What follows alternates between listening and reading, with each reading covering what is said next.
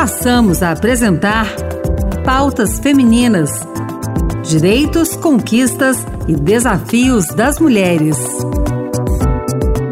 Eu sou Rita Zumba e começa agora o Pautas Femininas. Você já ouviu falar do termo cirurgia minimamente invasiva? No geral, são procedimentos médicos em que se realizam cortes mínimos, de 3 a 10 milímetros.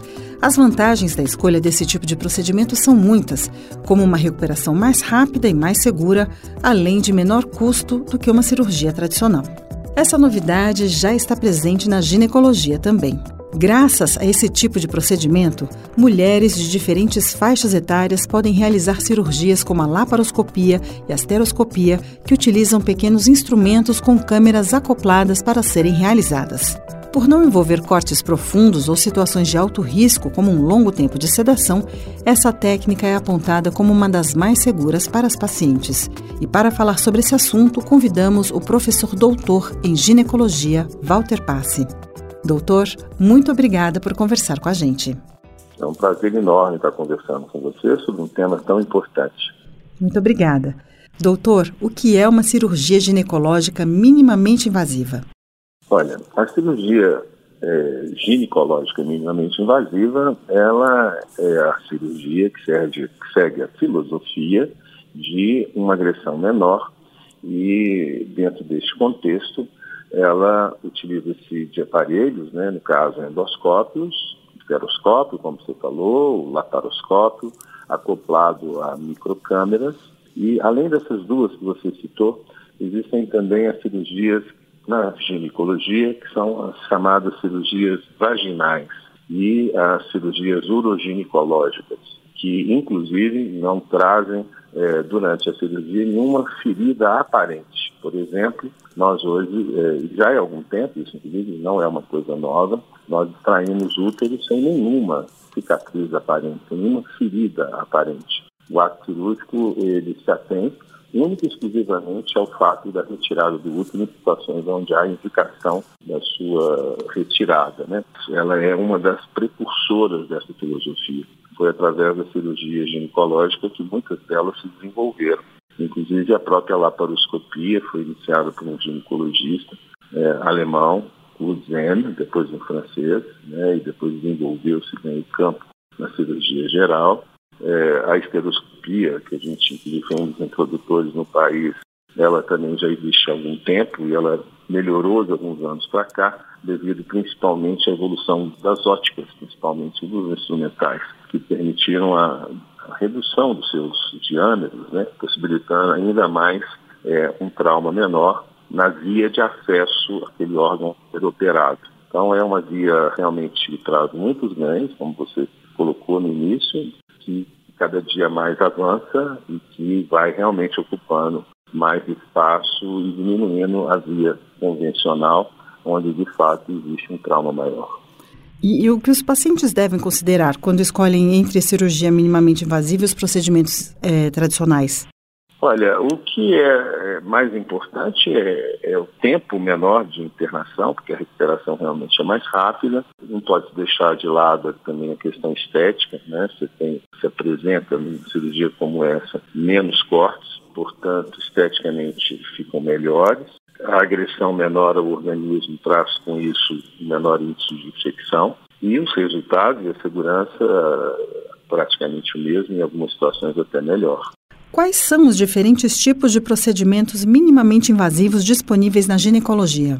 Bom, é importante que a gente divida, né? Existem vias é, através das quais a gente pode realizar as cirurgias minimamente invasivas em ginecologia. A primeira delas é a esteroscopia. A esteroscopia é a endoscopia do útero. Através da vagina, nós introduzimos uma ótica colo, né, no canal do útero, enxergamos diretamente essa cavidade e todas as patologias internas do útero, como miomas que podem estar localizados, pólipos, aderências, pensamentos, podem ser abordados por essa via, que inclusive não traz nenhum corte. O, a segunda via importante na realização das cirurgias minimamente invasivas é a laparoscopia. São feitas pequenas fendas menores que um centímetro, uma obrigatoriamente, na maioria das vezes, através do umbigo, e outras duas, outros três ou quatro na parte abdominal acima da síntese pública,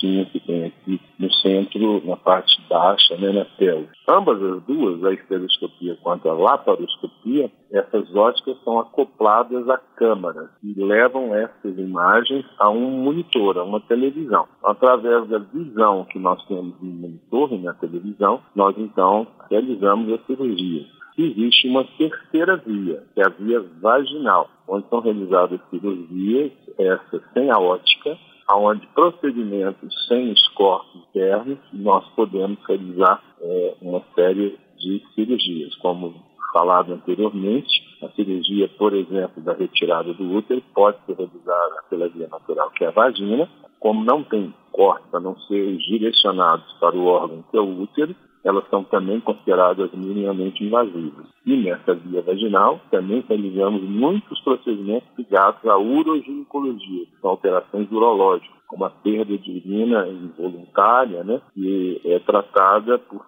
vias de acesso intravaginais, que também não apresentam cortes externos visíveis e por serem pequenas fendas cirúrgicas, são também consideradas minimamente invasivas. Em média, qual o tempo de recuperação entre uma cirurgia comum e a minimamente invasiva? Vamos lá. É, é importante que se contextualize essa história. Dando um exemplo. A retirada de um útero através da cirurgia convencional, nós temos a necessidade de abrir, né, de cortar, fazendo uma grande ferida no abdômen para poder acessar o útero que vai ser extirpado. Essa abertura do abdômen é, constitui-se de oito camadas. É um trauma significativo, né? E quando nós fazemos ou pela laparoscopia ou pela via vaginal, onde não há nenhum corte, todos, todas as camadas são poupadas. Portanto, o trauma é muito menor. Nós podemos dividir em, em duas questões do ponto de vista da recuperação. Uma, o tempo de internação. Quando se faz uma esterectomia, que é a convencional, pela via laparotômica, né, que é aquela que se abre o abdômen, essa paciente fica em média de dois a três dias no hospital. Quando se faz ou pela via vaginal ou pela laparoscopia, a paciente pode ter alta em 24 horas, às vezes até no intervalo menor. Então, veja bem, só já são três dias de, de permanência em hospital e não ficando no hospital reduz significativamente o risco de infecção hospitalar. Do ponto de vista da recuperação em termos de dia para retorno ao trabalho, em média, uma cirurgia onde há um corte do abdômen, a recuperação se faz em torno de 30 a 40 dias. As pacientes submetidas a cirurgias minimamente invasivas, ou seja, no caso da esterectomia pela via vaginal ou através da laparoscopia, de três a quatro semanas ela já pode retornar para o seu ambiente normal de trabalho, etc. E esse tipo de cirurgia já está disponível na rede pública de saúde? Está sim. Aqui em Belo Horizonte, inclusive, eu sou coordenador, né, o diretor-geral de uma pós-graduação em cirurgia ginecológica minimamente invasiva, dentro de um hospital que é 100% SUS.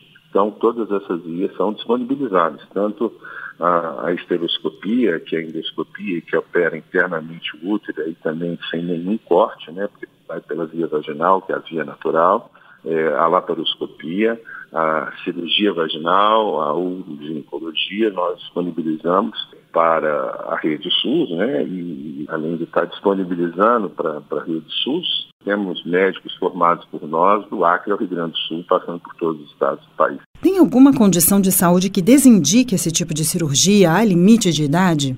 Praticamente as mesmas contraindicações da cirurgia convencional.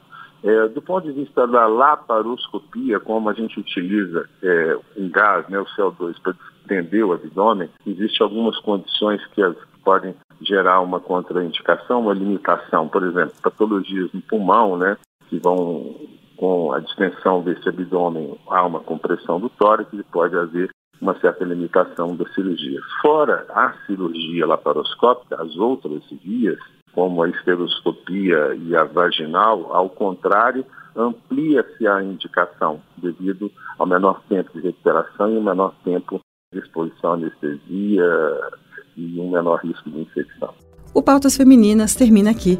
No programa de hoje, entrevistamos o professor doutor em ginecologia Walter Passe para falar sobre cirurgias ginecológicas minimamente invasivas.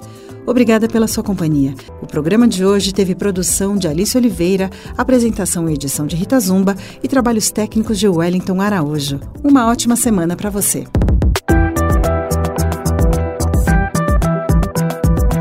Acabamos de apresentar Pautas Femininas. Direitos, conquistas e desafios das mulheres.